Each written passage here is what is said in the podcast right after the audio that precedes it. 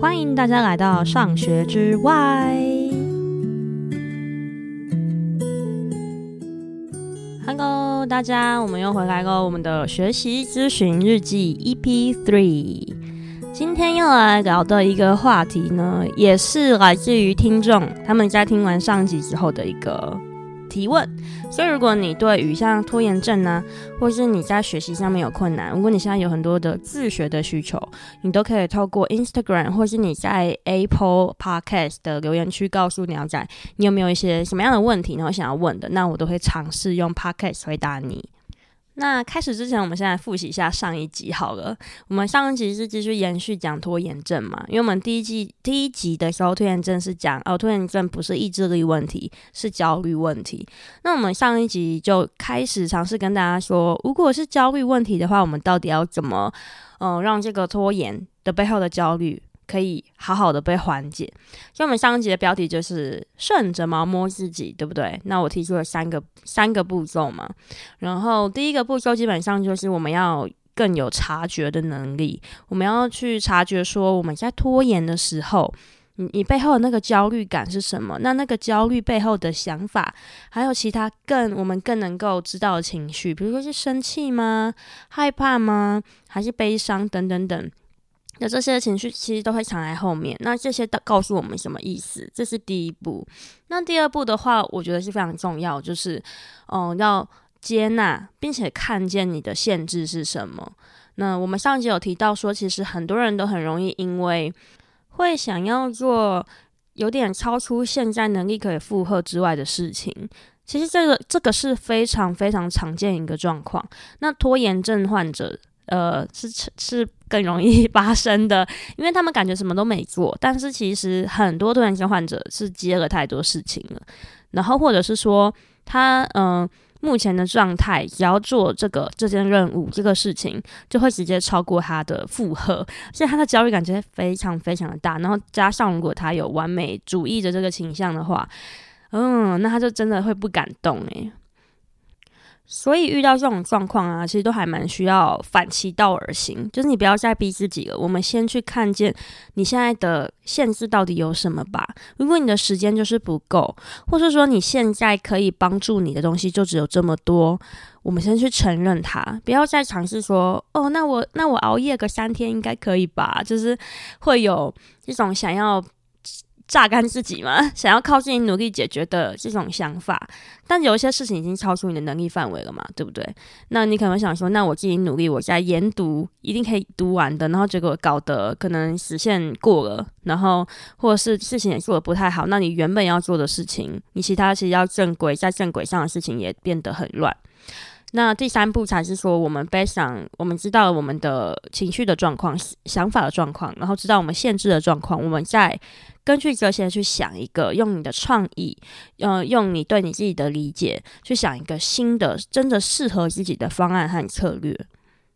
好，快速的复习完毕。那我们今天要聊的东西呢，也是跟限制有关系哦，因为这个也是，嗯、听众有询问说。嗯，我们该他的问题是这样，他说我们该如何知道哪些限制是可以改变的，那哪些限制是不能改变的呢？我觉得这个问题真的非常好哦。如果我们开始有察觉限制的能力，比如说你真的发现你的时间不够，比如说你需要带小孩的时间就是已经固定一天八小了，那如果你还要接两个到三个专案，那事实就是。这里的时间限制就非常大，对不对？因为一个人的一天就是二十四小时，但是其实这个限制也未必不能改变哦。你可以的改变可能是你真的熬夜，那你这边跟时间的兑换，可能就是用你的健康去换你的这个完成任务的时间。那还有什么方法呢？也许你可以找别人来帮你，那你就是来借别人的时间。或者是我们真的意识到，呃，我们的时间限制，我们可能就是没有办法突破一个东西。那这一个这三个专案的安排，能不能够透过沟通，让他的时间线被拉长？那你就会获得更多的时间来处理这三个专案。所以我刚刚其实提了三个方案嘛。所以，如果要回答刚刚那个问题，就是哪些限制可以改变，哪些限制不能改变的话，就是对啊，所有的限制都可以被改变。那大家可能会有一点，嗯。混乱吧，就想说，如果限制都可以改变的话，我到底要怎么看待限制啊？我到底是要变还是不变？但有时候又觉得那个限制我现在没办法突破啊。那其实这件事情的关键点啊，我们要去思考的观念就要转成是说，我们现在到底有多少可以用的资源？资源这个概念在嗯学习科学课程设计都非常非常重要哦。其实，在我自己的工作里面呢、我们要安排一个课程，然后我们要决定要做什么样的活动和学习内容，一定要考虑我们有多少的外部资源可以使用，我再来决定我要教到什么样的程度，以及我要用什么方法来教。因为有些的教法就是一个很理想、很完美的教法，但是我的资源不足，那我要。的可能就是我必须要想一个妥协方案，嗯，我觉得最忌讳的其实就是尝试一直从嗯，比如说教学者跟学生身上去榨资源出来，比如说一直逼迫老师和学生去熬夜，去达到一些学习目标，这是非常不合理、不没有效率，而且很容易失败，造成反效果，像是拖延或是不想要再继续做这种动力不足的状况。但其实就是不会去思考资源。这件事情已经，我觉得这是从我们学生时代就已经养成的习惯呢。因为大家不觉得，嗯、亚洲人嘛，就是就是会很害怕去找资源呢、就是如果你找别人帮忙，或是你用一些比较新、比较特别，可以绕过一些繁杂事情的方法，可能比较聪明的方法，你会很容易被打压。诶，搞不好现在还有很多的工作。还有学校是不准他们用 ChatGPT 的，是完全禁止，就很像说哦，这个方法太聪明了，你这样没有一步一脚印的这种观念存在。那这种观念的问题就是说，人们会觉得好像所有的能力都要是原生于自己才叫做成功者，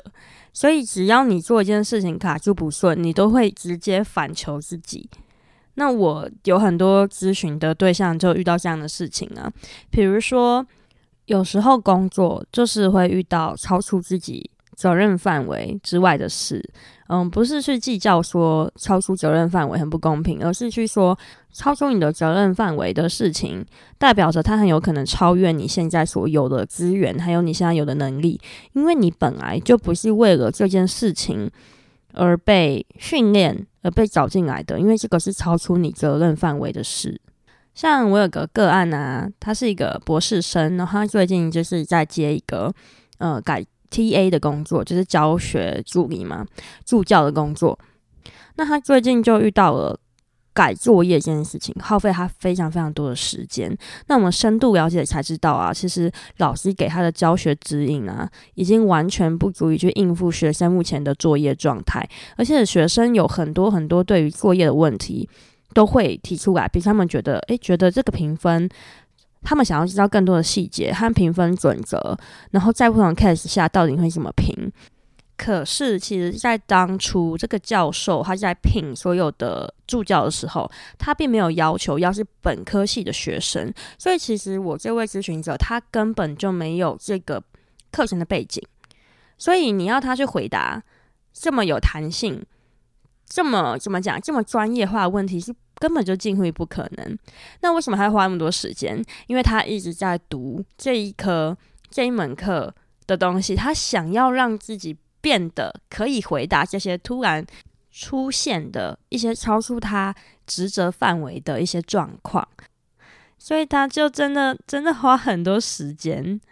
那我们开始去沟通这件事情的时候，也有一些挣扎。比如说，我那个咨询者就会觉得说，我是一个助教啊，我就是要帮助学生，我不能误导学生的一个角色。但是他忽略一件事情，就是。在整个这个系统下面，比如说从一开始的招聘、跟课程设计，然后跟这个作业设计，跟怎么跟助教合作的方式，其实这一些的职责都在老师的身上。那我刚好是一位老师嘛，所以我完全可以很快的明白，说我根本不会去期待一个教学助理可以帮我回答这么呃，跟比如说作业设计、跟课程设计或是批改设计有关的问题，而且还更何况当时我找的人还不是专业呃有这个背景的人。所以在更多的沟通之后，我们也会发现说，我觉得这是一个很常见的状态。呃，就是那位咨询者，他其实对于跟老师展现自己的脆弱吗？就是说自己的不足这件事情是会有恐惧感的。我也相信，其实，在亚洲的很多工作环境，这种很上对下的这种权力关系嘛，就是好像下属永远要。为上司交代，我们好像是一个要很厉害的工人，不可以不会的那个感觉，已经深深植入到我们的骨髓。所以，想要让自己准备得更好，想要让自己埋头苦干的这种行为模式，就会很容易的出现。那我那时候也是在尝试在解释说，诶，其实你想想看，如果你想要帮助一个学生的话，到底怎么样帮助学生才是最好、最合理，又大家都最有效率，可以解决这件事情的？你觉得是一个没有背景的助教，透过熬夜开书回答你问题，他所得到的会最好，还是我们跟老师讨论之后，由老师重新思考这个批改设计，给予学生一个最专业的回应，才是对学生的学习效果是最好的？那我想答案应该是呼之欲出。所以经过这个沟通之后，我们就重新开始去看，说，哎，所以在这个整个批改这个作业的历程啊，你到底有哪些资源很不充沛的地方？比如说老师的指引不够清楚嘛，然后学生想要的东西也超越了这个指引。这个批改作业指引可以给他们的范围，所以其实这个东西我们是一定要透过沟通去得到更多更多的资源，来帮助你批改这个作业更有效。呃，无论是时间上面的有效率，当然当然还有就是准确度，就是能够帮助学生的的那个那个效度。所以回到资源这件事情啊，当我们卡住的时候，嗯，先去想资源在哪里，先去想限制在哪里，其实是非常重要的。嗯，我觉得我以前跟大家都一样，会觉得说有一些人很成功、很厉害，是因为他们装备了很强的能力，他们可能学识渊博，像这样。但是经过我自己工作，我真的遇到很厉害、很厉害的人之后，我发现那些可以做很多事情的人。有两种，一种就是资源满满的人，他们的资源就是会自己自己流进来，他可能跟他爸妈讲一下，他就有资源。那第二种人是我最敬仰的，这个是我们都可以做到的，就是去拥有一个很快的、很精准的察觉，呃，我们缺少什么样的资源，然后知道哪一些资源是最适合当下的状况，并且知道资源在哪里的人，而且他们是会向外去找资源。不是一直停留在嗯，可能是内部组织一直要大家去压榨去，呃，我不知道怎么说，就是到底要从哪里来 资源，怎么样再从身体里面榨出来？其实这件事情的逻辑本身就很值得怀疑。那我们最后还是先回到个人身上，因为我们先不要很以呃商业或是工作的这个情境下面讨论。但是的确在工作场域上面，其实思考资源是一件很正常的事情。那如果我们回到个人身上呢？我觉得我看到比较多的在个人上面很容易遇到的限制、缺少资源的部分，第一个会是时间，时间其实是最珍贵的。因为一个人的时间很有限嘛，然后第二个的话，我觉得很常见的还有心理支持哦，其实是大家很容易忽略的，就是说，尤其是拖延症患者，怎么样让你的心理充满动能？这个动能其实也是一种资源，可能现在你的生活环境给不了你一个心理动能的这个资源，你要怎么去找？比如说，我有一些呃个案，他们后来会跟我想到说，诶。其实只要跟某一些人待在一起，他们就特别有动能。诶，那就是一个资源呢、如果还有一些更简单的资源，甚至不用钱的，像是音乐或者是场地哦，有些场地要钱呢、但是现在很多场地就很便宜嘛。或者是说，可能你需要一段平静或是舒缓自己的一些疗愈的一些生活的 routines，那那些也是你可以去争取拿来的一个资源。最后一个我觉得很常会没有的资源就是外部的资讯，嗯，因为应该是因为我的咨询者大部分都是想要改变的人，那我觉得亚洲人的习惯，或是可能全世界人都是啊，你在改变的时候会很习惯一个人当独行侠的去改变，像是可能找工作就是闷着头写履历啊，然后研究啊，做作品集，然后投投就投出去嘛，投职缺都是一个人啊，或者是你想要自学一个东西，你就是一个人对着电脑啊。那当然还有拖延症患者，就是都一个人 想办法划手机或什么的释放压力等等。我们很习惯一个人去做这件事情，但是我觉得，尤其举个例子，就是我最近。比较多遇到的是想要找工作，或是想要转换领域，但大家都一个人呢、可是找工作和转领域这件事情是特别特别难的事情哦、因为它是一个学习成分极高，因为基本上你是要在一个非常不确定未来的情况下，然后要想办法去做一些自己没有那么擅长的事情嘛，无论是求职还是转领域都是。